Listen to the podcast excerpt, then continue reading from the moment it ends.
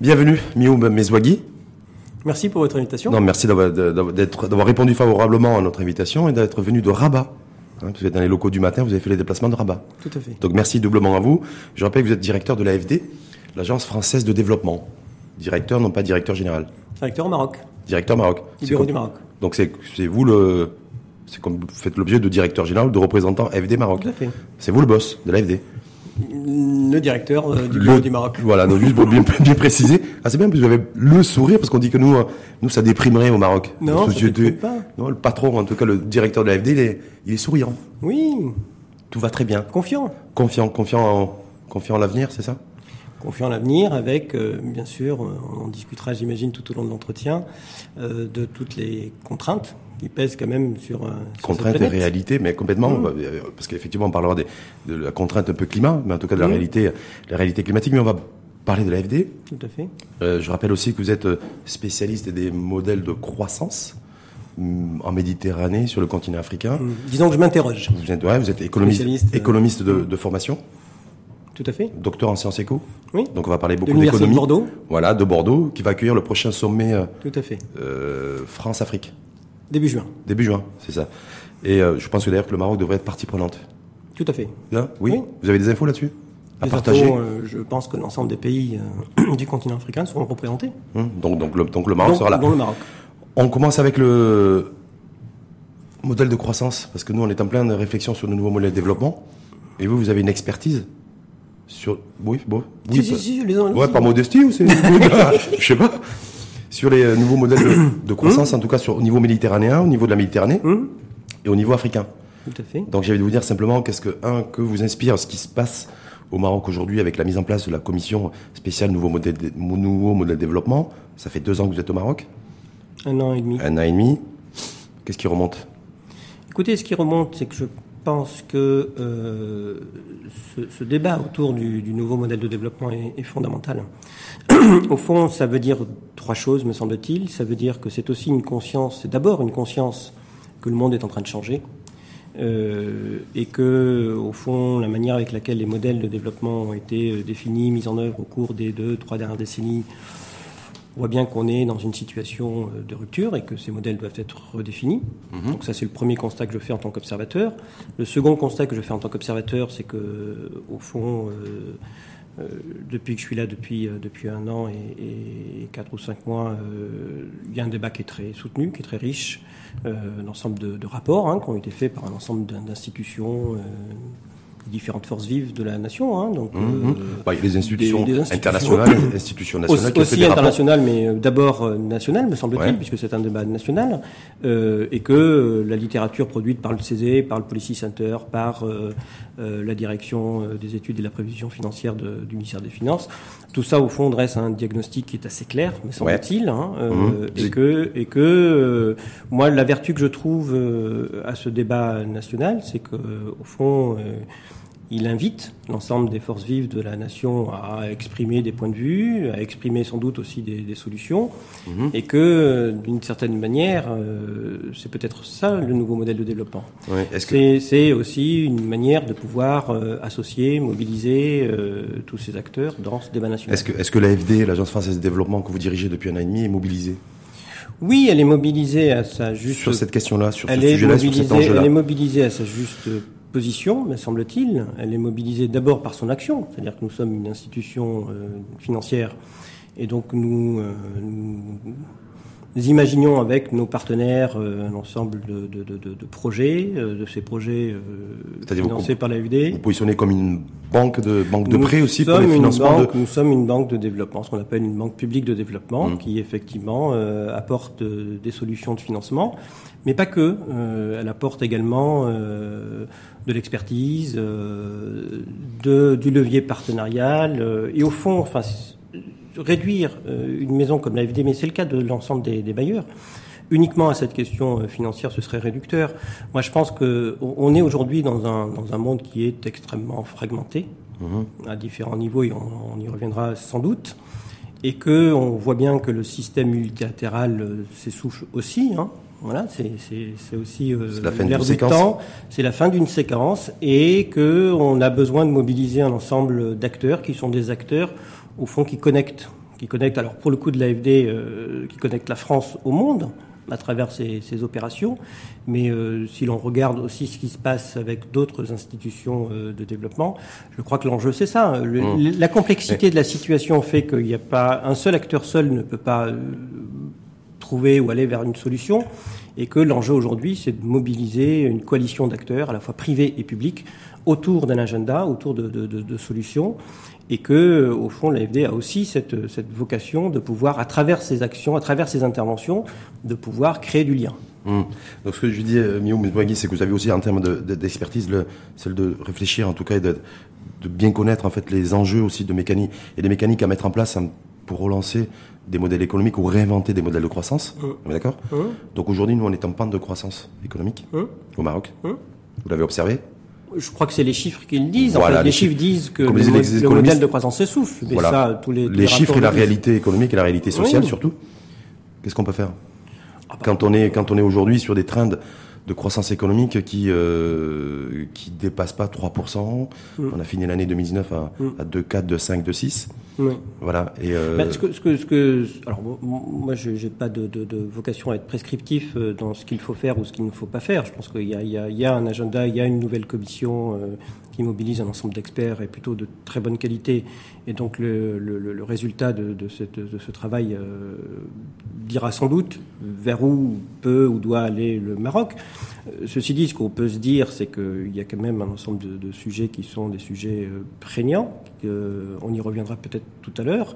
Il y a quand même la question euh, du, du- de la manière avec laquelle euh, ce modèle s'est essoufflé. En fait, il s'est essoufflé euh, peut-être pour euh, pour deux raisons. La première, c'est que le monde a changé et que, au fond, la manière avec laquelle ce modèle de développement a été conçu une quinzaine, une vingtaine d'années, on voit bien qu'il n'est pas forcément adapté à l'ensemble d'enjeux au niveau international. Et puis, il y a un ensemble de, de- de sujets, euh, mais qui sont sur la table, hein, donc des débats, euh, euh, la, la dissymétrie qu'il y a au niveau des territoires, euh, Mmh, la, non, question ouais. du, cap- la question du capital humain, qui est aussi un sujet important. euh, Mais quand vous, quand vous dites c'est intéressant, parce que quand vous dites, en fait, c'est peut-être que le, le modèle qui a été mis en place il y a, enfin, il y a une quinzaine d'années, Mmh. un peu plus chez nous, et euh, n'est plus forcément, on n'a pas été forcément en capacité de suivre un petit peu les évolutions mondiales. Mmh. Vous faites référence à quelle, quelle tendance lourde Bah, Qu'est-ce qui a bougé au niveau monde et qui a fait que nous, on a eu peut-être un peu de mal avec le, le Oui. modèle sur lequel nous étions? Bon, si, si, si, si on peut essayer de dire les choses de manière un peu, un peu synthétique, euh, le travers c'est peut-être d'être trop, trop, trop rapide. Euh, en fait, il y, a des, il y a des évolutions qui sont des tendances longues qui sont apparentes. Euh, la première, c'est que si vous faites, alors c'est fondamental de, mobiliser les historiens. Euh, moi, je suis économiste, vous l'avez dit, de formation, mais euh, j'aurais refait ma, vie, je, serais, enfin, j'aurais aimé, en tout cas, être peut-être historien. Au fond, ce que, ce que nous dit l'histoire, ce que nous enseigne l'histoire du monde, c'est que on est à la fin, sans doute, d'une double séquence. Euh, une première euh, qui est née quelque part après la Seconde Guerre mondiale et qui s'est euh, structurée autour d'un monde bipolaire. On voit bien que ce monde bipolaire euh, n'existe plus.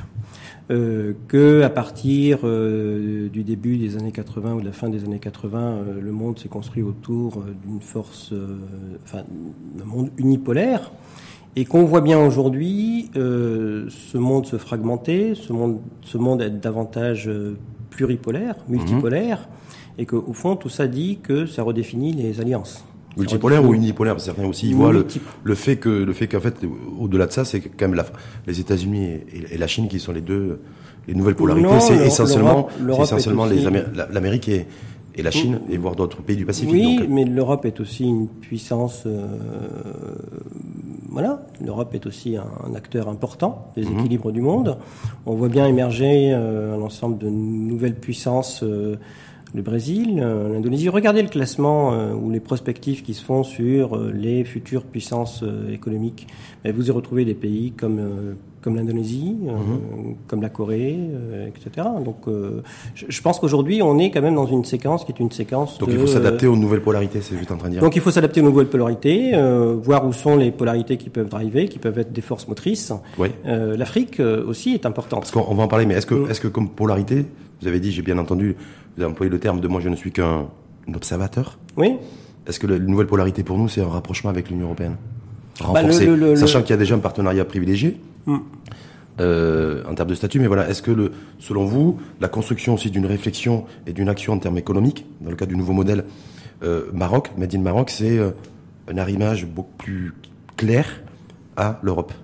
Bah, c'est un arrimage beaucoup plus clair. Il y a quand même des réalités géographiques. La proximité fait que, de toute façon, le Maroc restera un partenaire important, fondamental de l'Union européenne et vice versa. Qu'aujourd'hui, on voit bien que l'Europe définit un nouvel agenda, mmh. que ce nouvel agenda entre autres, est autour de toute la problématique des économies décarbonées. Enfin, c'est tout l'enjeu un peu du, du Green Deal, hein, du New Green Deal.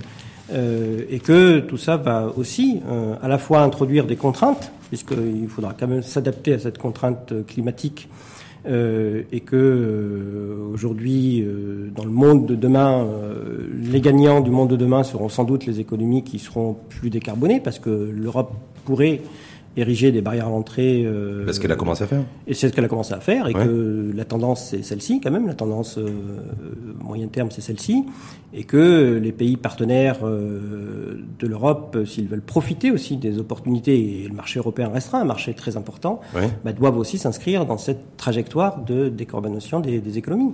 C'est-à-dire faire l'effort sur la, sur la, en privilégiant beaucoup plus l'écologie que l'économie. C'est ça, ce que pas, dire. Enfin, moi, je n'ai pas une lecture où il faut faille dissocier euh, l'économie de l'écologie. Euh, je crois que euh, s'adapter à la contrainte climatique, c'est aussi une question économique, c'est une question sociale. développer des sources d'énergie renouvelables, c'est aussi une question d'économie. donc moi, je ne ferai pas cette dissociation entre économie et écologie. Hum. Non, parce que nous, effectivement, même aller vers le, un arrimage vers l'Europe, je pense qu'au niveau de certains acteurs, acteurs économiques, c'est parfaitement intégré, proximité culturelle, proximité et géographique. Sauf que vous avez vu ce qui fait l'actualité aujourd'hui, là, c'est le, fait que le, Maroc, il y a hier ou hier avant-hier, décision prise par le Conseil euh, européen de maintenir le Maroc dans la liste grise des paradis fiscaux. Donc pour euh, nous forcer quelque part, enfin en tout cas nous amener, parce qu'on a pris, on avait pris cet engagement d'une conformité à la législation euh, européenne en matière de fiscalité. Est-ce que ça, ça, ça va permettre effectivement de quelque part au Maroc de rentrer dans de pénétrer encore un petit peu plus sur les marchés, marchés européens Oui, sans doute. Enfin, ça, c'est des processus longs. C'est des, des, processus qui sont hautement techniques. Mais enfin, si on peut euh, ici euh, au moins entrevoir la perspective, c'est que bien sûr, euh, plus la convergence institutionnelle est forte, et, plus, et plus l'ancrage est, fort. Donc, euh, regardez ce qui s'est passé en Europe de l'Est. Hein. Alors, ça s'est fait dans des contextes très différents, mais les pays d'Europe de l'Est ont, largement profité, euh, au fond, du marché européen dès lors qu'ils se sont bah, inscrits dans une convergence. Des, fonds publics européens qui ont été attribués à ces pays-là pour réaliser leur, aussi. tout que leur mise à niveau. Je pense à la Pologne, par exemple, oui, oui, aussi. pays qui ont. Aussi, mais je pense que les pays euh, comme le Maroc ou, euh, ou des pays du pourtour méditerranéen ont aussi une capacité euh, d'attraction de, capitaux. Donc, mmh. Ce qui est ce qu'aujourd'hui, les, capitaux, en tout cas ces dernières années, les capitaux sont beaucoup plus allés vers les pays de l'Est de l'Europe que vers les pays du Sud de la Méditerranée, oui, dont le Maroc. Le Maroc est peut-être celui qui a le plus bénéficié quand même des capitaux euh, venant d'Europe, qu'ils soient publics ou privés d'ailleurs. Il y a beaucoup de capitaux qui nous ont échappé. C'est-à-dire que est-ce que l'Europe l'Europe a joué beaucoup plus la carte de l'Europe et l'Europe de l'Est plutôt que la, carte du Maghreb et du Maroc en particulier? Oui, oui, oui. Sur les flux de capitaux. Hein. Oui, c'est vrai qu'il y a eu euh, une éviction euh, des capitaux plutôt au bénéfice des pays d'Europe de l'Est. C'est historiquement démontré. Euh, ceci dit, il ne faut pas être fataliste. Hein. Euh, et que, non, mais bah, c'est une réalité prégnante aussi. C'est une réalité historique. Ce qui fait qu'aussi que nous, dans notre capacité à chercher un nouvel élan euh, et de rebond économique, on va se dire, est-ce qu'effectivement on peut compter sur l'Europe et on peut compter sur des sur nouveaux flux de capitaux aussi, parce qu'autrement on ne pourra pas se développer. On est bien d'accord. Oui, mais, mais... s'il n'y a pas de plus d'investissement, plus de capitaux vers notre pays, même si effectivement nous on doit casser aussi certaines logiques entières, mais s'il n'y a pas plus de capitaux, on ne pourra pas se développer. Oui, on ne pourra pas franchir le palier en tout cas. Oui, c'est vrai ce que vous dites Rachid, mais euh, en même temps il faut essayer de comprendre aussi où sont les ressorts d'attractivité, euh, comment faire en sorte que ces capitaux soient plus, euh, plus massifs sur, sur la région. Qu'est-ce qu'on pourrait faire par exemple pour, pour être beaucoup plus positionné sur la carte dynamique, si je puis dire, pour accueillir plus de capitaux? Bah, Est-ce qu'il tout, faut euh, tout, tout ça est très renseigné et très connu. Je pense Mm. que aujourd'hui, euh, ce que recherchent les investisseurs privés, puisque vous parlez ici des investisseurs Oui. privés, hein, capitaux privés c'est- quand même des écosystèmes euh, qui permettent effectivement de pouvoir créer les conditions d'une compétitivité euh, des biens ou des services qu'ils produiront sur un territoire. Donc euh, ça veut dire qu'il faut euh, structurer, renforcer, construire des écosystèmes Mhm. qui permettent effectivement d'attirer. Enfin, ça a été le cas au Maroc, avait mis un exemple assez emblématique du côté de Tanger, où au fond, à partir du moment où cet écosystème s'est construit, hein, C'est-à-dire, Euh, quand vous dites écosystème, c'est quoi? C'est un port, c'est une industrie, en l'occurrence automobile, avec des, un écosystème constitué de, de câbleurs, de... Oui, C'est- ça. c'est ça, en fait? cela, Mhm. mais c'est aussi euh, créer les conditions euh, pour que ces entreprises trouvent une main-d'œuvre qualifiée sur le territoire. Oui. Et de ce point de vue-là, l'AFD a été engagée dans cet agenda, à travers notamment les instituts de formation au métier de l'automobile et au métier de l'aéronautique. Et tout ça euh, faisant écosystème, euh, permettant euh, effectivement d'attirer les, les grands opérateurs. en l'occurrence, on parle ici de l'industrie automobile ou aéronautique, mais tout ça peut, peut se décliner sur d'autres industries. Ouais. Vous étiez à Gagnère la semaine dernière? J'étais à Gadir la semaine dernière, vous êtes bien informé. Oui. Ouais. C'était le, c'était pour aussi pour le, c'était l'agriculture qui était Oui. sous le feu des projecteurs, c'est ça? Oui. Avec la version 2 du plan Oui. Maroc vert? Oui. 2, 2,5, 3, je sais Oui. plus d'ailleurs. Deux, deux, deux, je Deux, crois. voilà, enfin, donc version connaissance. Oui. Donc est-ce que ce que vous dites, ce qui vous dites que vous déclinez pour Tanger et l'écosystème qui a été créé avec de gros investissements Oui. privés qui ont été consentis Oui. euh, dans la ville du Détroit, est-ce que c'est, est-ce qu'on peut considérer, est-ce que vous vous considérez que ce qui est en train de se faire euh, sur Agadir, c'est un peu la même chose? En termes de en termes de modèle, c'est-à-dire voilà, on aurait euh, voilà le modèle Tanger et le modèle tangérois Mm. En termes d'écosystème et voilà et peut-être le besoin d'avoir un nouvel écosystème à Agadir. Oui, oui, oui. Alors là, ça pose une question qui est plus globale et qui est euh, au niveau du, me semble-t-il, au niveau de l'ensemble du, territoire. Si vous regardez un peu, si vous faites une photographie de, territoire économique du, Maroc, euh, euh, vous avez quand même des, des faits stylisés ou des, figures qui disent beaucoup de choses, en fait.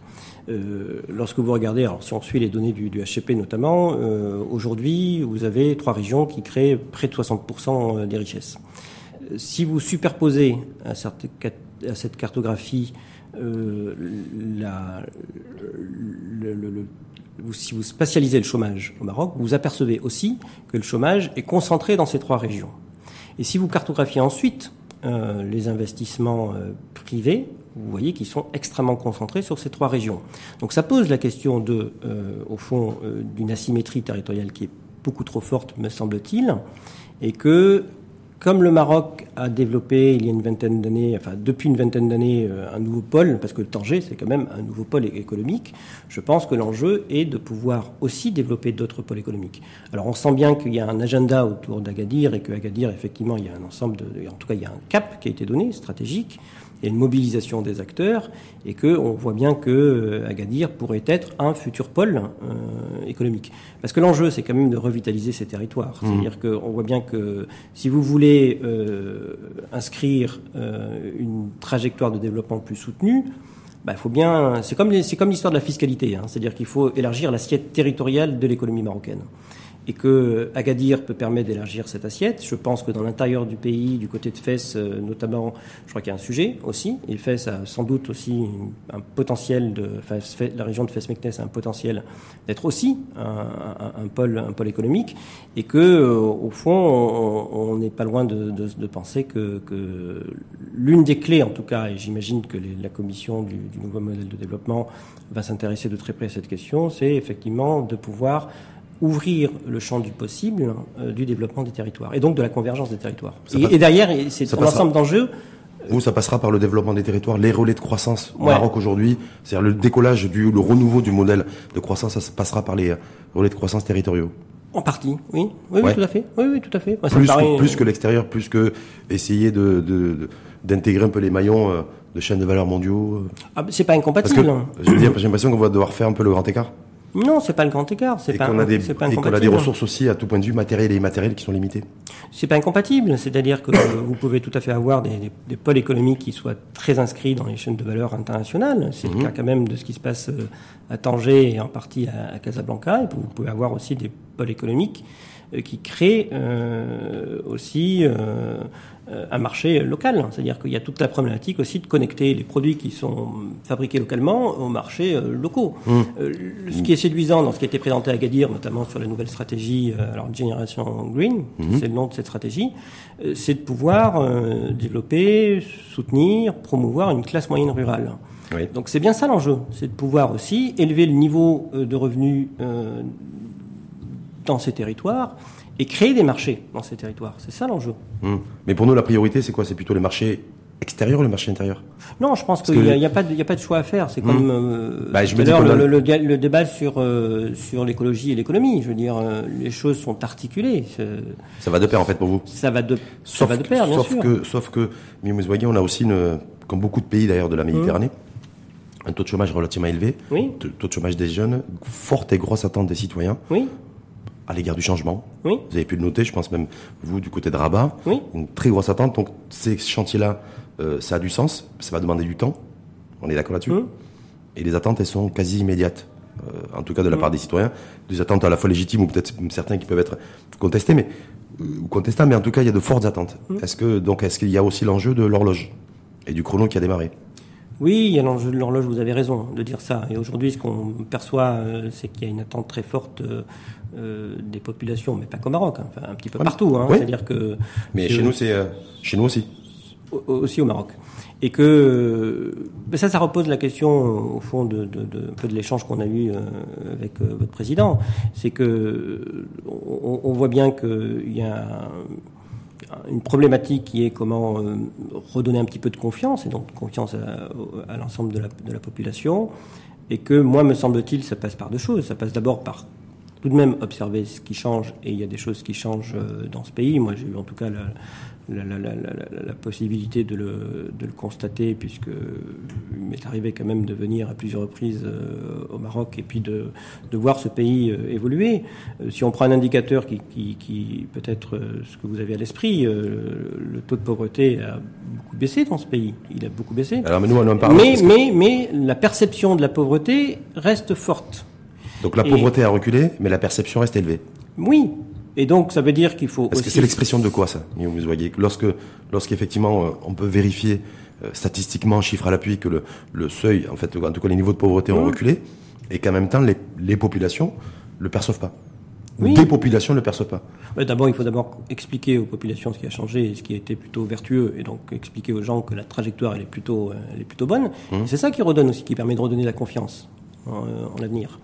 Et puis, et puis, euh, bah, il faut euh, aussi euh, mettre au cœur de l'agenda ce qui, ce qui ne va pas. Et on, on sait ce qui ne va pas. C'est dans tous les rapports. la qualité des services publics est perfectible.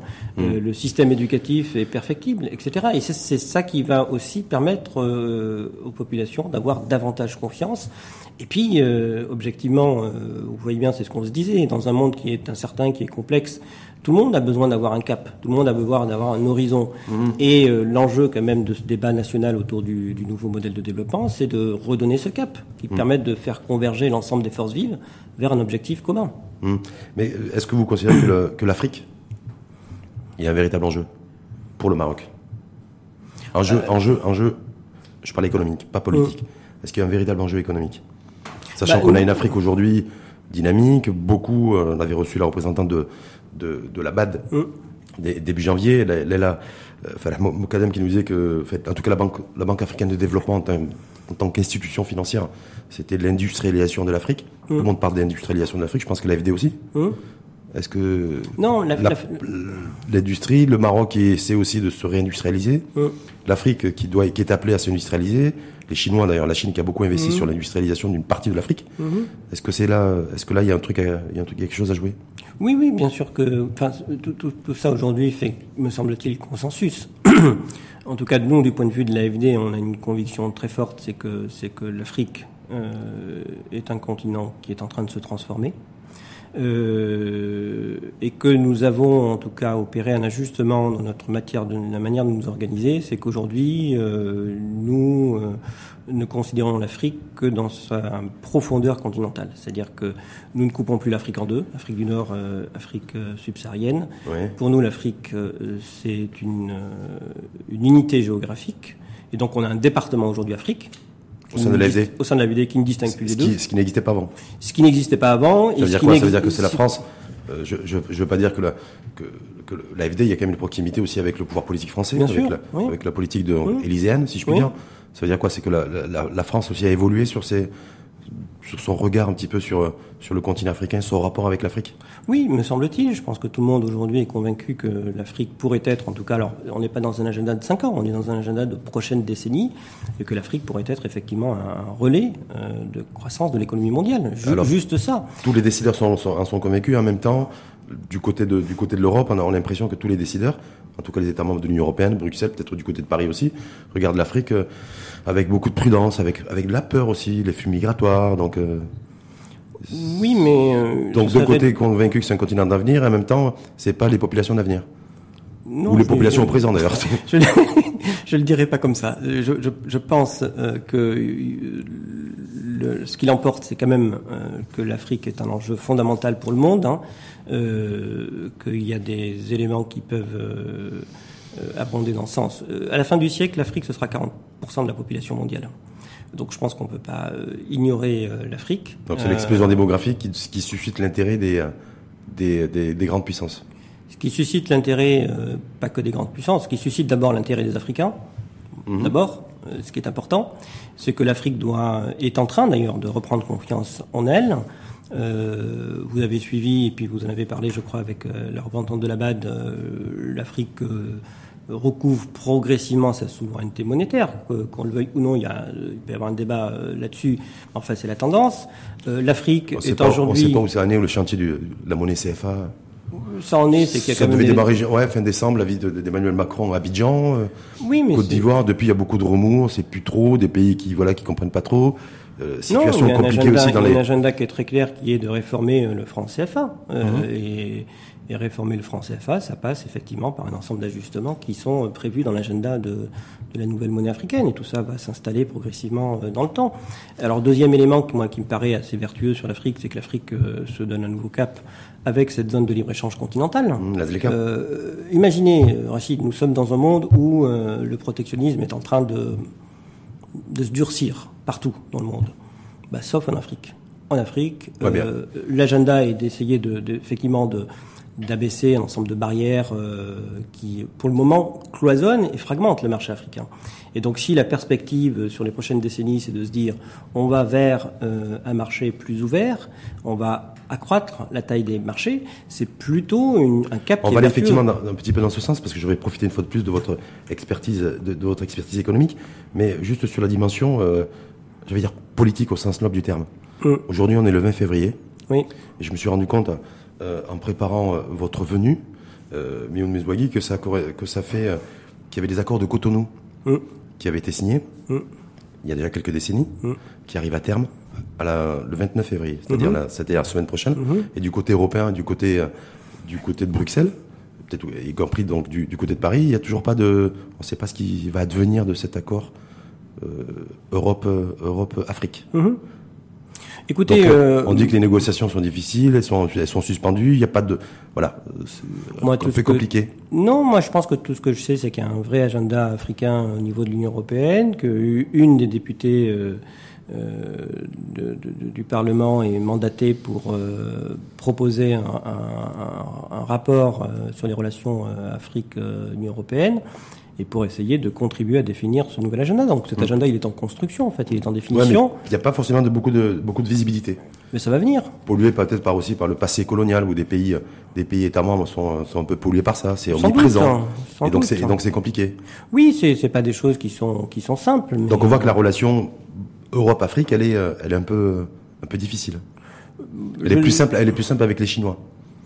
Et avec la Chine a priori. Bah, Ça, c'est votre point de vue. Euh, ouais, ça, c'est le point de vue, c'est c'est- point de vue. C'est Ouais. pas le mien, en tout cas, et je ne crois pas que ce soit le point de vue euh, dominant aujourd'hui euh, au sein des États membres ou euh, au sein des acteurs euh, qui, qui, qui font cette Union européenne.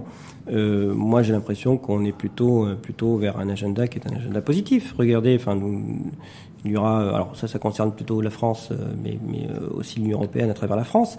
Le prochain sommet Afrique-France qui va se tenir euh, dans la très grande ville de Bordeaux, Oui. que vous connaissez bien, Ouais. euh, c'est aussi doit participer de. euh, nous devons modifier. En fait, je pense qu'il faut peut-être sortir euh, d'une rivalité un peu euh, basique. C'est-à-dire que tout ça peut aussi s'aligner sur un agenda commun.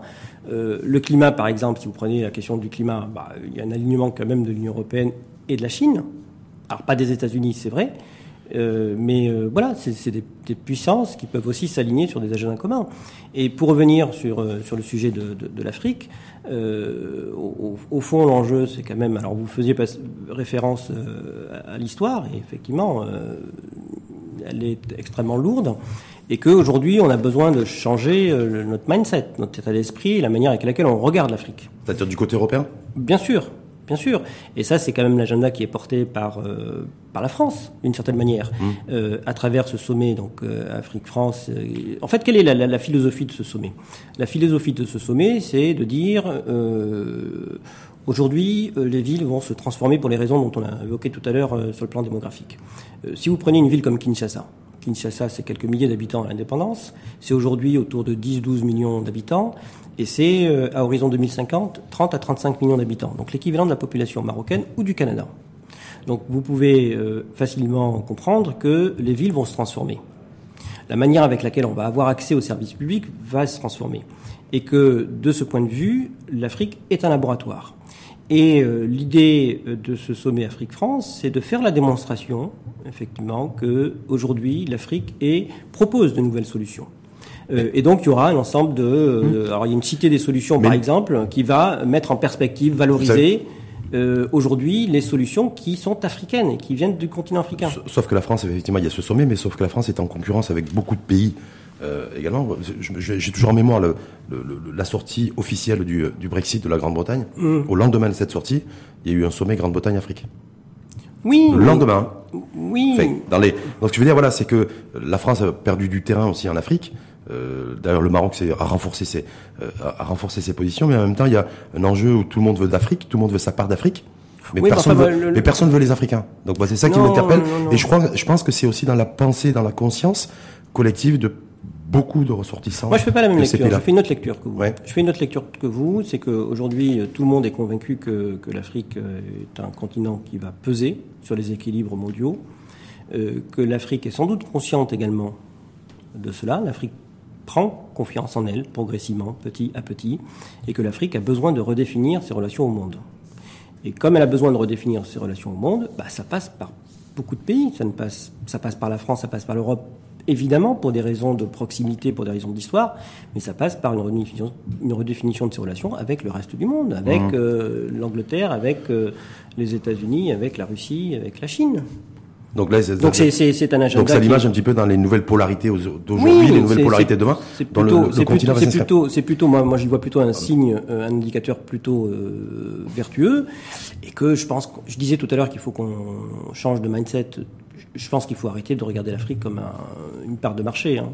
C'est-à-dire que c'est, ça va au-delà de ça, l'Afrique. Ben, je sais pas, en tout cas, ça peut, peut être perçu comme tel. Et, et, certains intellectuels africains aussi euh, s'expriment en disant clairement qu'on n'a pas besoin non plus d'avoir des de donneurs de leçons oui, euh, venus, oui, venus oui, d'Europe ou autre, et, et qu'on n'a pas besoin surtout. Alors ça peut vous intéresser vous en tant que patron de l'AFD, en tant qu'institution financière. On veut pas, on veut pas. Enfin, c'est les pays africains ne veulent pas euh, obéir à des règles de macroéconomique, d'avoir les déficits publics qui soient qui soient voilà 3, 4% avoir toutes ces exigences-là et qui veulent réinventer eux-mêmes leur modèle économique. Est-ce que, est que, ça c'est une utopie? Est-ce que ça c'est Non, c'est une conviction. Et nous, nous avons cette conviction. C'est-à-dire mmh. que demain, je pense que, et dès aujourd'hui, nous pouvons apprendre beaucoup, en fait, du continent africain. Ce que je vous disais sur le sommet euh, Afrique-France, c'est aussi une manière de mettre en scène, de mettre en perspective ce que nous pouvons apprendre du continent africain. Et que euh, notre action, en tout cas au sein de l'AFD, est très drivée, très orientée par euh, cette perspective. Euh, je vous donne un exemple tout simple. Aujourd'hui, nous avons lancé un programme sur les industries culturelles et créatives. Mmh. Vous voyez, on est en dehors quand même du, des sentiers battus. Euh, et que l'idée, c'est de faire la démonstration que euh, l'entrepreneuriat culturel, c'est aussi un secteur économique. Bah, c'est un secteur économique. Je crois que d'ailleurs, même dans un pays comme la France, que et, vous représentez aujourd'hui, crée beaucoup plus de richesses et crée beaucoup plus d'emplois que l'industrie automobile, de mémoire. Sans doute, j'ai pas les chiffres en tête, ouais, ouais, mais, mais, mais l'histoire que j'essaie de vous raconter, c'est que le potentiel en matière d'industrie culturelle et créative en Afrique, il est incroyablement élevé. Et que euh, notre contribution, en tout cas dans cette problématique, c'est de faire la démonstration que ce potentiel est élevé. Et donc on soutient de manière très expérimentale euh, quelques projets sur quatre pays, dont, dont le Maroc d'ailleurs. Hein. Quatre pays sur 54, c'est pas beaucoup. hein. Non, mais c'est expérimental. Ah oui, non, bah Il faut, faut commencer aussi par euh, faire la la- démonstration et puis amplifier. L'Afrique est toujours, toujours, toujours au titre et au niveau de d'expérimental. Non, non, Je non. C'est le, progr- le programme qui est Ah, expérimental, c'est pas l'Afrique. Non, mais voilà, non, mais, bah, bah, c'est précis. Mais ju- juste une dernière petite question. Est-ce que vous êtes, vous, interpellé en tant qu'économiste euh, Parce qu'il y a beaucoup de, de grands décideurs européens qui, qui disent, voilà, attention, attention, le niveau de- de- d'endettement alarmant de certains pays africains. Sachant, je, pourquoi je pose cette question-là Parce que d'ailleurs, nous, au Maroc, on a aussi un profit warning aussi au niveau de l'endettement. C'est-à-dire qu'on a un déficit à l'infrastructure, c'est la quasi-totalité des pays du continent. Et que plus on est endetté, moins on pourra financer et continuer à financer les, en tout cas au niveau des infrastructures et des services publics. Est-ce que vous, c'est effectivement que- quelque chose sur lequel il faut prêter attention? Oui, euh, avec euh, modulo peut-être une perception qui est erronée. euh, le continent africain aujourd'hui n'est pas surendetté. Le taux d'endettement de beaucoup de pays africains, il est encore soutenable. Mhm. Quand vous dites là, c'est quoi? Bah, beaucoup de pays sont autour de 30% euh, du PIB. la moyenne, la, moyenne, la moyenne du continent, j'ai travaillé là-dessus Oui. jusqu'à 2 heures du matin là, pour vous. Ah, pour- très bien, On, est, on est sur les moyennes de 60% du PIB au niveau continental. Euh, on était à 35% en 2010, c'est-à-dire qu'en Oui, 10 ans, on est passé de 35% d'endettement Oui. moyen au niveau du continent Mais- à 60. Oui, mais Avec, euh, avec en partie d'ailleurs, si on c'est de saucissonner l'Afrique en trois, et c'est l'Afrique du Nord, c'est-à-dire nous, le, Hum. le Maroc en trois, où le niveau d'endettement public est le plus élevé. Oui, mais la dette, c'est de l'investissement public. Euh, L'investissement public, c'est de la croissance. Et aujourd'hui, sur bon nombre de pays, euh, le taux de croissance est plutôt vigoureux. Euh, des pays comme la Côte d'Ivoire sont sur un trend de croissance autour de 7-8%. Les pays du Sahel, dont on, qu'on perçoit toujours à travers des prismes qui sont des prismes peut-être euh, sécuritaires et C'est migratoires. 7-8%, C'est sachant aussi, que c'est c'est aussi des de économies. rattrapage aussi, c'est une croissance et effet de Ouais, rattrapage. Oui, mais enfin, Ouais, c'est- bah- c'est plutôt positif. Et l'AFD dans tout ça Quelle est la question? L'AFD, l'AFD Maroc. Oui. Parce qu'on était sur l'Afrique, mais l'AFD Maroc, c'est... Parce qu'en fait, entre ceux qui ne connaissent pas l'AFD, Oui. ceux qui connaissent l'AFD, mais ceux qui ne savent pas ce que fait l'AFD, voilà, on est... euh, on sait que l'AFD existe, vous êtes là depuis des décennies. Hum. Hum. Mais bon, on sait pas trop ce que ce que vous faites réellement et concrètement. Je dis l'AFD, hein. Je dis pas, mais, mais Mouzzouagui, c'est. Ah oui Ah bah oui, je sais pas. Que fait l'AFD Oui. Bah, je vais vous dire ce que Est-ce fait l'AFD. est-ce que l'AFD c'est le bras armé euh, financier de la France euh, non assumé, si je puis dire? Ouais. Est-ce que c'est voilà, c'est ce que je sais pas, est-ce que Ouais, mais là aussi, c'est- c'est une- sniper là qui est là et qui Ouais, ouais, et qui agit quand on lui demande quand euh, quand il, quand on quand le pouvoir parisien en tout cas français Mmh. demande d'agir, je sais pas. Hmm. Non, mais là, c'est- vous décrivez quelque chose qui est euh, sans doute euh, des choses euh, qui correspondent pas à la réalité. La, la- la- la notion de bras armé est assez obsolète. Bras armé Euh, financier. hein. oui, oui, oui. bras armé financier, c'est assez obsolète. Je, je, pense- je pense que ce que j'ai essayé de vous dire tout à l'heure, ce qui est important, c'est qu'il faut considérer l'AFD comme un connecteur. Comme- comme un Connecteur. Connecteur. Et- ah, je vais un collecteur. Non, non, Alors. connecteur. Ouais, que- Euh, et que et que au fond, euh, à travers notre action, euh, on est euh, inscrit dans cet agenda qui euh, effectivement a vocation à renforcer les liens. Alors euh, c'est l'AFD est un des instruments de la politique publique française, c'est pas le seul, mais euh, il a aussi ce mandat-là de pouvoir euh, densifier, approfondir des partenariats. Alors très concrètement, puisque c'était quand même votre question, que fait l'AFD euh, au Maroc Au fond, l'AFD au Maroc a euh, accompagné euh, les stratégies, les politiques euh, Publiques. publiques marocaines. C'est-à-dire tout ce qui est tout plan- ça- tout ce qui est plan d'accélération industrielle, il y a oui, du- tout à fait. Tout Oui. ce qui, tout ce qui c'est. Alors, euh, euh, parlons très, de manière très concrète. Euh, tout ce qui a été au centre du partenariat franco-marocain à travers l'outil AFD, euh, c'est euh, en partie le, le- le cofinancement de la ligne LGV, c'est euh, les tramways de Rabat de Casa, Le c'est les centrales Nour. Euh, Le cofinancement, c'est quoi? C'est un cofinancement euh, sans intérêt C'est un cofinancement de participation C'est un cofinancement euh, de Alors, quelle le- nature? Oui, Et à quelle hauteur? Bah, tout dépend du projet dont on parle, mais en Mm. fait le modèle, le modèle économique est, le- est le suivant. L'AFD mobilise des ressources sur le marché euh, financier international, donc elle emprunte. Donc vous levez de l'emprunt. On, on lève de la ressource sur le Ouais. marché.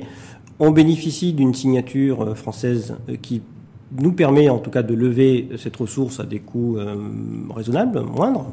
et que ensuite on refinance dans le cadre de nos projets nos partenaires. Donc c'est la dette donc ça veut dire concrètement, donc concrètement, ça veut dire que ce sont des prêts qui sont des prêts concessionnels que l'État français peut rendre plus concessionnels en y mettant de la bonification et qui sont des intérêts qui sont ce qu'on appelle dans le jargon interne très mature, c'est-à-dire sur du long terme. Mais vous qui êtes présent partout, vous avez dans toutes les politiques publiques, c'est-à-dire tous les plans sectoriels. Enfin, on n'est pas présent partout, on est présent là où bah, ça a du sens. Oui, m'a fait présent dans les transports, les services financiers, l'agriculture, les Mais ça l'image à l'UOTIS. Euh, donc euh, quand donc vous faites des prêts, c'est ça? Vous nous prêtez de l'argent. Quand je dis vous, c'est comme je me positionne Maroc. Oui. Vous nous prêtez de l'argent. À quel taux? Bah, tout dépend des, des, des projets. Et puis, hum. euh, si on prend le tramway, par exemple Non, mais je veux on dire... Prend quelque chose de concret, si on prend... Euh, vous avez fait référence au plan Maroc vert, dans sa deuxième version. Hum. C'est des prêts qui sont octroyés à, à quel taux? Bon, c'est des données euh, en général qui ne sont pas comme ça euh, versées euh, dans l'espace public. Top, mais top confidentiel Non, c'est pas, ah, top c'est pas top confidentiel. Je vais vous donner un, un, une fourchette, ça permettra peut-être de vous situer un peu les, les choses. Euh, ça peut être des, des, taux qui sont euh, des taux euh, à 1%, voire moins de 1%, et ça peut, en fonction du projet, en fonction de la contrepartie, en fonction du, de, de la, du sujet, du projet, Donc entre 1 un peu et plus. 1,5%. Oui, parfois, parfois un peu plus. Parfois un peu plus. Non, parce que le dernier, le dernier emprunt Maroc, fin d'année 2019, je crois que c'était en novembre d'ailleurs, c'est, on a levé, euh, le, le, Maroc a levé un milliard de, d'euros Oui, 1,5. Ouais, 1,5. Bon, Donc je me dis, c'est plus cher que, le, non, c'est moins les marchés internationaux. Non, lorsqu'on prête à l'État, c'est moins cher. C'est juste pour que vous ayez un, Est-ce que vous, demandez, vous demandez un, la garantie de l'État ou pas? Bah, sur des prêts, c'est des, prêts souverains ou des prêts non souverains? Bah, C'est les deux. Donc, coup. C'est des prêts des fois à l'État, euh, des fois c'est des prêts à des opérateurs publics avec garantie de l'État, et des fois c'est des prêts sans garantie de l'État. J'ai vu en préparation. Donc euh, le risque est porté par l'AFD. Par l'AFD. Oui, mais euh, quand il n'y a pas de garantie d'État. Quand il n'y a pas, ouais. Mais, de, mais j'ai vu que sur ces dernières années, les, les prêts avec garantie de l'État marocain, c'est-à-dire les prêts souverains, les prêts euh, souverains, étaient en croissance. Euh, pour pour l'AFD Oui.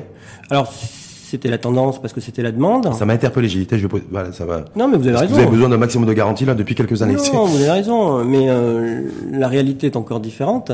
C'est que sur cette année, euh, en tout cas 2020, nous travaillons sur un plan d'affaires et qui est euh, quasi exclusivement non souverain. Non souverain. Donc sans garantie de l'État. Donc sans garantie de l'État. D'accord. C'est un accord politico-politique ou c'est un accord Non, non, non, non. C'est dans le cadre de, de dialogue que, que l'on a avec euh, nos partenaires et que voilà. Non, non, c'est pas les choses sont pas aussi figées que ça. Non, je pose la question. Bah, des fois, dans, dans l'esprit, dans, peut-être de celles et ceux qui nous écoutent et qui vous écoutent, ça pourrait être le cas. Donc, il n'y a pas des coups de fil, il n'y a pas des voilà, c'est pas des choses qui se passent entre hein. d'un point de vue euh, politico-politique. C'est c'est technique. C'est technique. C'est avec euh, dans le cadre de notre dialogue opérationnel avec nos partenaires. L'AFD premier partenaire donc euh, du Maroc Oui. Dans le monde, c'est ça Alors, l'AFD... pays Mais moi, ma question, en fait, c'est, vous êtes dans, dans 110 pays, vous êtes présent, c'est ça Oui, 110, 120, enfin, euh, oui. Vous aidez l'aide au développement, c'est comme ça que ça s'appelle, en, tout cas en France, euh, dont bénéficient un certain nombre de pays, dont le Maroc. En tout cas, pour le Maroc, elle s'élève à, à combien Alors, pour le Maroc... Parce que j'ai vu qu'il y avait plein de chiffres. Ouais. Un peu, voilà, un peu dans tous les sens. Non, mais on va, on va simplifier les choses. Parce que les chiffres, parce que le, le, chiffre de 60 milliards cumulés, 60 milliards de dirhams, hein, ah, oui. cumulés depuis 1992. Oui. C'est-à-dire 6 milliards d'euros, c'est ça? Mm. Depuis 92. Oui. 92, c'était il y a 30 ans. Oui. C'est pas beaucoup, hein. Vous trouvez? Ah, bah oui. bah, il y a, il y a plus généreux que vous, hein. Qui? Bah, l'Union Européenne. Combien? Bah, ils sont, euh, je crois. Enfin, ah. ça pas, voilà. Si on parle sur, si on parle sur du cumulé, ils sont quasiment un peu un milliard de. À combien? À l'année, un milliard de dirhams sur l'année. Ok. Par mois. Enfin, sur, le, mm. par an, je veux dire. Donc, c'est déjà un peu plus. Non, objectivement, hein, objectivement, 6, milliards d'euros, c'est un, un, montant important, euh, significatif, mais surtout et qui traduit, et qui traduit depuis 30 ans. Oui, oui, et qui traduit, mais c'est un, un, chiffre significatif et qui traduit quand même la densité des relations bilatérales et, et c'est pour ça que tout cela se traduit quand même parce que je vous ai euh, énoncé tout à l'heure quand même. Euh, euh, tous les projets dont on a parlé assez rapidement sont des projets assez emblématiques quand même et visuels et physiques, je veux dire avec des impacts extrêmement forts. Donc, euh, donc ce chiffre est important. Euh, il y a un second chiffre qui est important, c'est que vous l'avez dit, l'AFD intervient dans près de 120 pays aujourd'hui. En dépit du fait qu'on intervient dans ces 120 pays, le Maroc est le premier partenaire au monde. Donc ça, c'est quand même un indicateur qui dit que c'est important, que c'est significatif.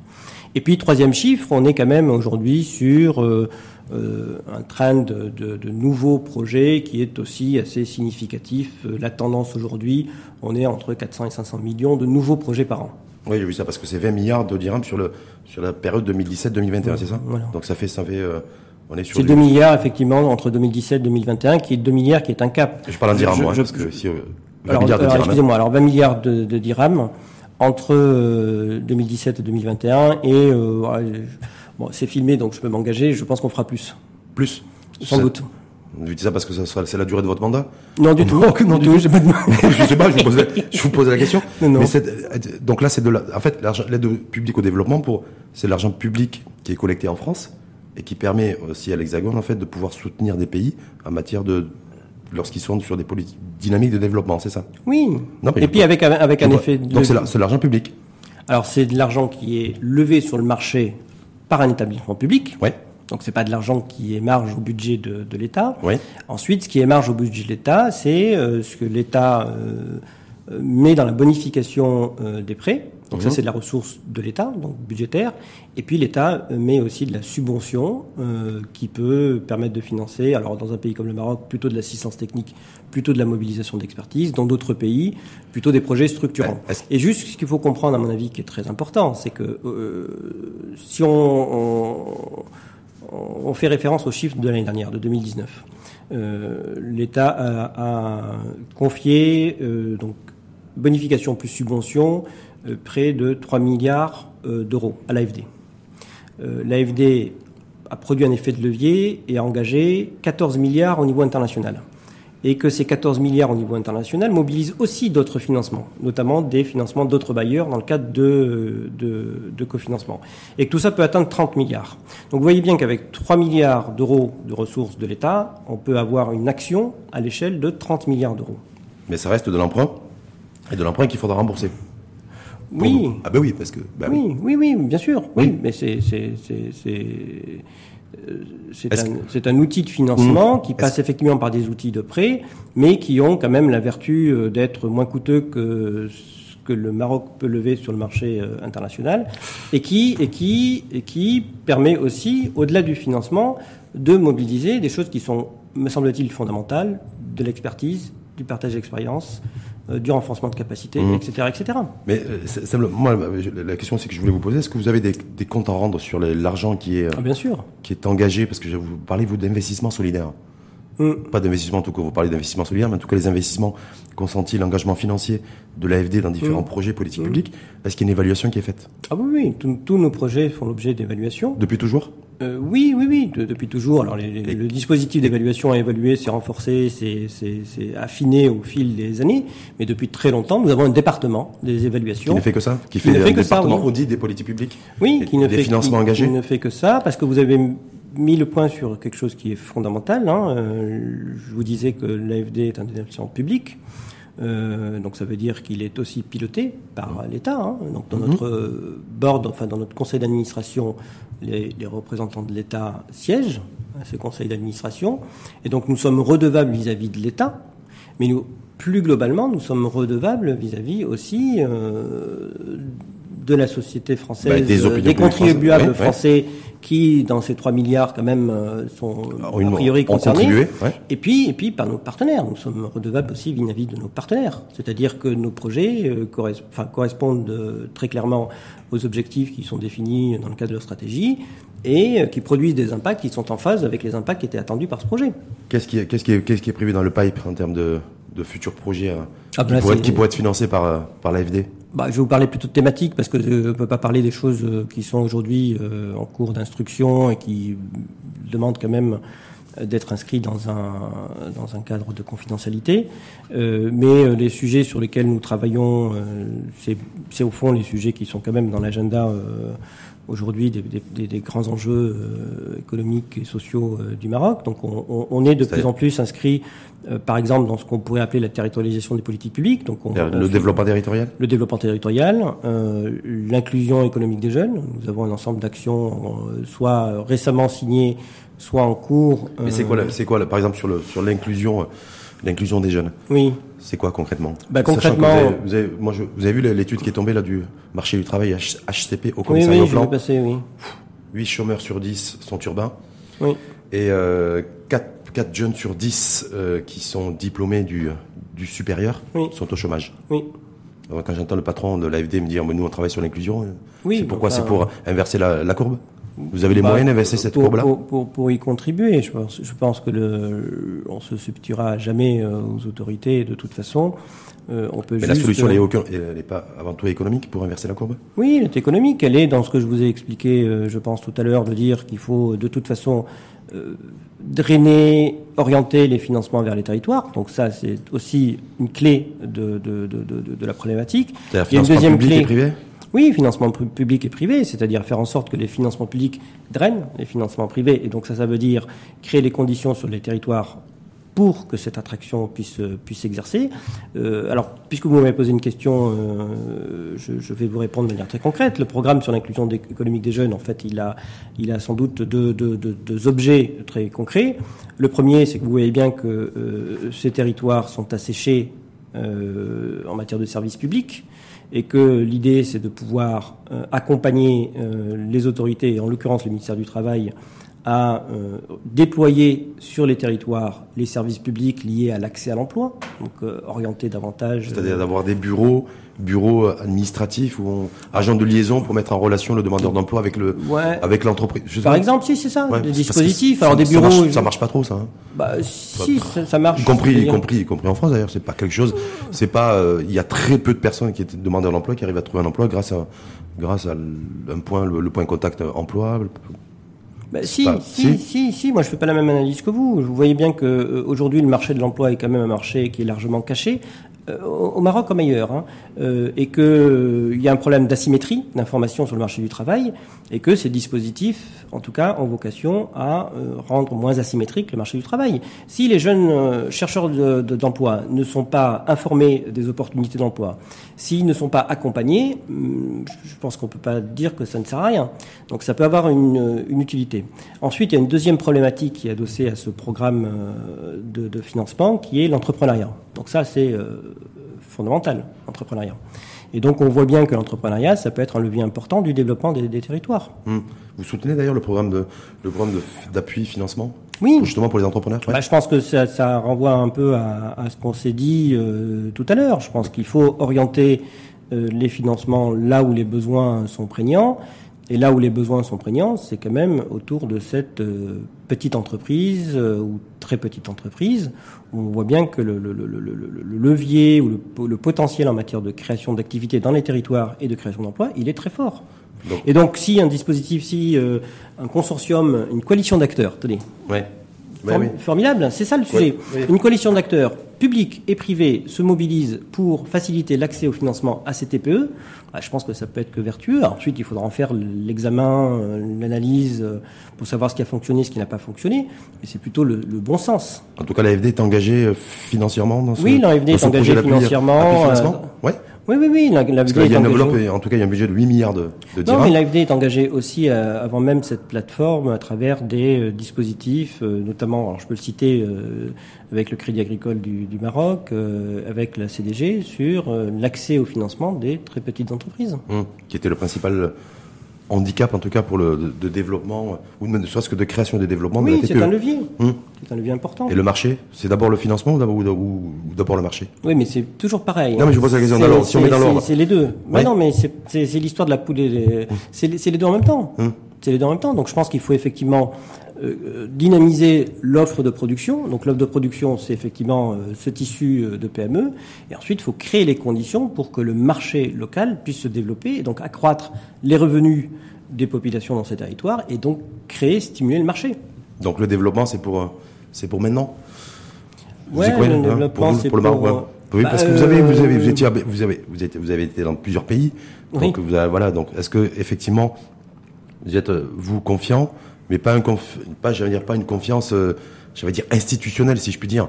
À titre personnel? Oui. Vous, en, Bah, tant, moi, que, à titre en tant personnel- que patron de l'AFD, sur les, Bah, écoutez, sur les questions de développement, de modèle de croissance et de, et de développement euh, des territoires, est-ce que, effectivement, ce qui Bon, il y a deux questions. À titre institutionnel, euh, bien sûr que nous sommes confiants, sinon nous n'engagerons pas tous ces financements. Bon, ça c'est réglé Donc, à titre institutionnel, mais à titre, à titre, à titre humain. Alors à titre personnel. Ouais, titre humain. À titre personnel. L'humain- l'humain qui parle. Non, mais à titre personnel, moi, Ouais. je, je, je regarde les trajectoires Euh, et je regarde d'abord dans mon rétroviseur et en me disant que le chemin parcouru, il est quand même euh, significatif et qu'il y a des choses qui changent et qui vont dans le bon sens. Et donc, si je tourne après le rétroviseur devant, je me dis que euh, la trajectoire est plutôt, euh, voilà, elle est, elle est meilleure dans beaucoup d'autres pays, et que euh, tout ça n'est pas ensuite, il faut pas verser dans des euh, discours euh, ou dans des postures un peu naïves. on voit bien les enjeux, on voit bien les difficultés. Tout ça est quand même, moi je trouve, en tout cas l'élite politique, économique, plutôt alors, lucide sur ces enjeux. Enfin, je vois quand je vois les diagnostics, ils sont plutôt bien établis, et que maintenant, bah, bah, quand on dit qu'il faut casser les logiques rentières, ça vous va, ça non? Bah, C'est ben bah non. Bah bien sûr. Casser les, casser les logiques entières. Alors casser, moi je dirais pas casser parce que je, je, je, je, je, je voilà, c'est pas. C'est pas un langage institutionnel que dire de casser. Voilà. Non, c'est pas un langage institutionnel, mais si on si on le dit autrement, euh, c'est toujours cette histoire d'assiette. C'est-à-dire qu'on on voit bien qu'aujourd'hui les marchés sont quand même étroits, et que euh, ces marchés, euh, à mon avis. Euh, ne permettent pas, euh, en tout cas, euh, euh, notamment aux PME, d'avoir accès à ces marchés, et qu'il y a effectivement un ensemble de, en fait, sans rentrer le, le, débat trop technique, il y a un problème de contestabilité, c'est-à-dire que les marchés ne sont pas suffisamment ouverts. Tout ça est écrit dans plein de rapports, hein, donc c'est pas un scoop, mais que ça fait partie aussi de la solution, et, et, que le Conseil de la concurrence, qui est maintenant très opérationnel depuis quelques mois, son agenda, c'est quand même celui-ci. C'est à la fois le problème et à la fois la solution. Euh, le... les logiques entières et les logiques les deux. C'est pas une solution. Hein. Non, fait le début de la solution, c'est de c'est par euh, se pencher sérieusement. C'est de réguler sur les euh, sur cette question-là. C'est de réguler, c'est de, de sanctionner lorsqu'il y a des abus de position. Et c'est de permettre aussi à d'autres entreprises d'avoir accès au marché. Donc c'est de baisser les barrières d'entrée. Les ouais, le ticket d'entrée est élevé. Oui, le, ben oui, le ticket d'entrée. Je veux dire, quand euh, ben, le ticket d'entrée, je sais de quoi vous parlez, mais oui, mais le, ticket d'entrée, faire, ben, vous faire un business, bah, le foncier, le financement, voilà tout oui, ça. voilà, c'est ça. Bah, le foncier coûte cher, l'énergie coûte cher, le notre monnaie peut-être, il faudra peut-être revoir aussi sa valeur. Il y a c'est tout ça, qui, ça, qui renchérit le coût du ticket à l'entrée. Oui, tout à fait. Donc il faut abaisser les barrières à l'entrée. Voilà, tout à fait. Pour que le marché soit plus important. Mmh. Et de, de manière qu'il soit plus dense. Et puis, et puis le marché, le marché euh, marocain doit s'élargir aussi à un marché plus large. Donc il y a aussi la, la problématique, on l'a dit tout à l'heure, de l'accès euh, au marché européen, de l'accès au marché africain, en tout cas dans les pôles de croissance euh, africains, etc. Il faut élargir, élargir il faut élargir l'assiette. Ouais. D'ailleurs, aujourd'hui, tout à l'heure on faisait référence aux accords de, de Cotonou, là. Oui. La capitale du Bénin, en fait, qui arrive à terme en, en fin février, à la fin du mois. mmh. Parce que je crois que c'était, ils ont 20 ans, qui seront en cours de renégociation entre le, entre l'Afrique et, et l'Union européenne. D'ailleurs, les accords de Cotonou, le, les pays du Maghreb sont exclus. Comme l'Afrique du Sud d'ailleurs, c'est un peu, c'est un peu particulier, c'est bizarre. Oui, mais je, je, je pense que la, moi je trouve intéressant plutôt la, la perspective de la zone de libre échange euh, panafricaine Ouais, où les c'est- pays du Maghreb sont pas exclus. Euh, bah, les accords de Cotonou, il n'y a pas les pays du Maghreb et puis les, Parce il y a que c'est un traitement, historique. traitement à part de l'Afrique du Sud. Oui, parce que spécificités. Oui, mais c'était c'est, euh, sans doute euh, une inertie euh, hi- historique. Je pense qu'il faut regarder devant. Et devant, c'est plutôt l'enjeu, me semble-t-il, de la zone de libre échange africaine, panafricaine. Qui, qui comprend Donc qui inclut l'Afrique du Sud et l'Afrique du Nord. donc les 5-4 pays du continent. Tout à fait. Donc aujourd'hui, c'est aussi le 20 février, c'est aussi la journée mondiale de la justice sociale. Vous le saviez? Euh, vous me l'apprenez. Voilà. Et, euh, Merci. et, et c'est aussi le 31e anniversaire de l'UMA. Parce que tout à l'heure, Oui. on parlait de l'élasticité des marchés et de l'ouverture peut-être beaucoup plus, beaucoup plus ouverte, en tout cas, des, Mm, du Maroc sur les marchés régionaux et, et vice versa. Mais voilà, Mm, l'UMA. C'est le 31e, anni- 31e anniversaire, donc je sais pas qui c'est Ouais. qui va le fêter, je sais pas si vous allez le fêter vous. Je, je- Je sais pas s'il y a quelque chose à fêter d'ailleurs. si- Non, il n'y a rien à fêter, à objectivement. Objectivement, il n'y a rien à fêter. C'est, c'est d'ailleurs, euh, me semble-t-il, euh, euh, plutôt une mauvaise, euh, c'est un mauvais anniversaire. Je pense qu'il y avait une vraie perspective euh, d'intégration euh, des marchés, des marchés maghrébins. Que tout ça, on est quand même sur des, aussi sur des problématiques de proximité, proximité économique, institutionnelle, euh, sociale, etc. Et qu'on voit bien le potentiel. Tout ça va venir sans doute à un moment donné, mais euh, aujourd'hui, on n'est pas là. Hum. En tout cas, c'est le 31e anniversaire de. Oui, aujourd'hui, oui. 20 février. Merci en tout cas à vous, parce que le 20 février, c'était la venue de Mioub Zouagui. voilà, ben oui, en tant que directeur de l'AFD, l'Agence française de développement. Euh, Agence française de développement, d'ailleurs, je vais Ah oui. face, voilà, face caméra. Donc, c'est la France qui s'africanise. Ou c'est l'AFD qui s'africanise, en tout cas c'est l'économie africaine 2020. Oui. Donc c'est... euh, Non, l'AFD est très africaine puisque vous, on l'a pas dit tout à l'heure, mais 50% des J'ai vu financements qu'il y a des, des- 50% euh, des de activités l'AFD sont en Afrique. sont en Afrique. Donc voilà, donc du coup l'AFD est africaine et que effectivement euh, on est euh, très attentif à toutes les évolutions sur le continent africain. Je ne sais pas si vous êtes lecteur de cette collection repère. Il existait, euh, il existe pardon toujours euh, l'économie internationale faite par le CEPI, il existe l'économie française faite par le FCE. Il manquait sans doute une contribution euh, sur l'économie africaine et donc c'est l'AFD. Est-ce qu'il y a un plan d'action pour que la France reprenne, euh, reprenne les parts de marché qu'elle a perdues en Afrique?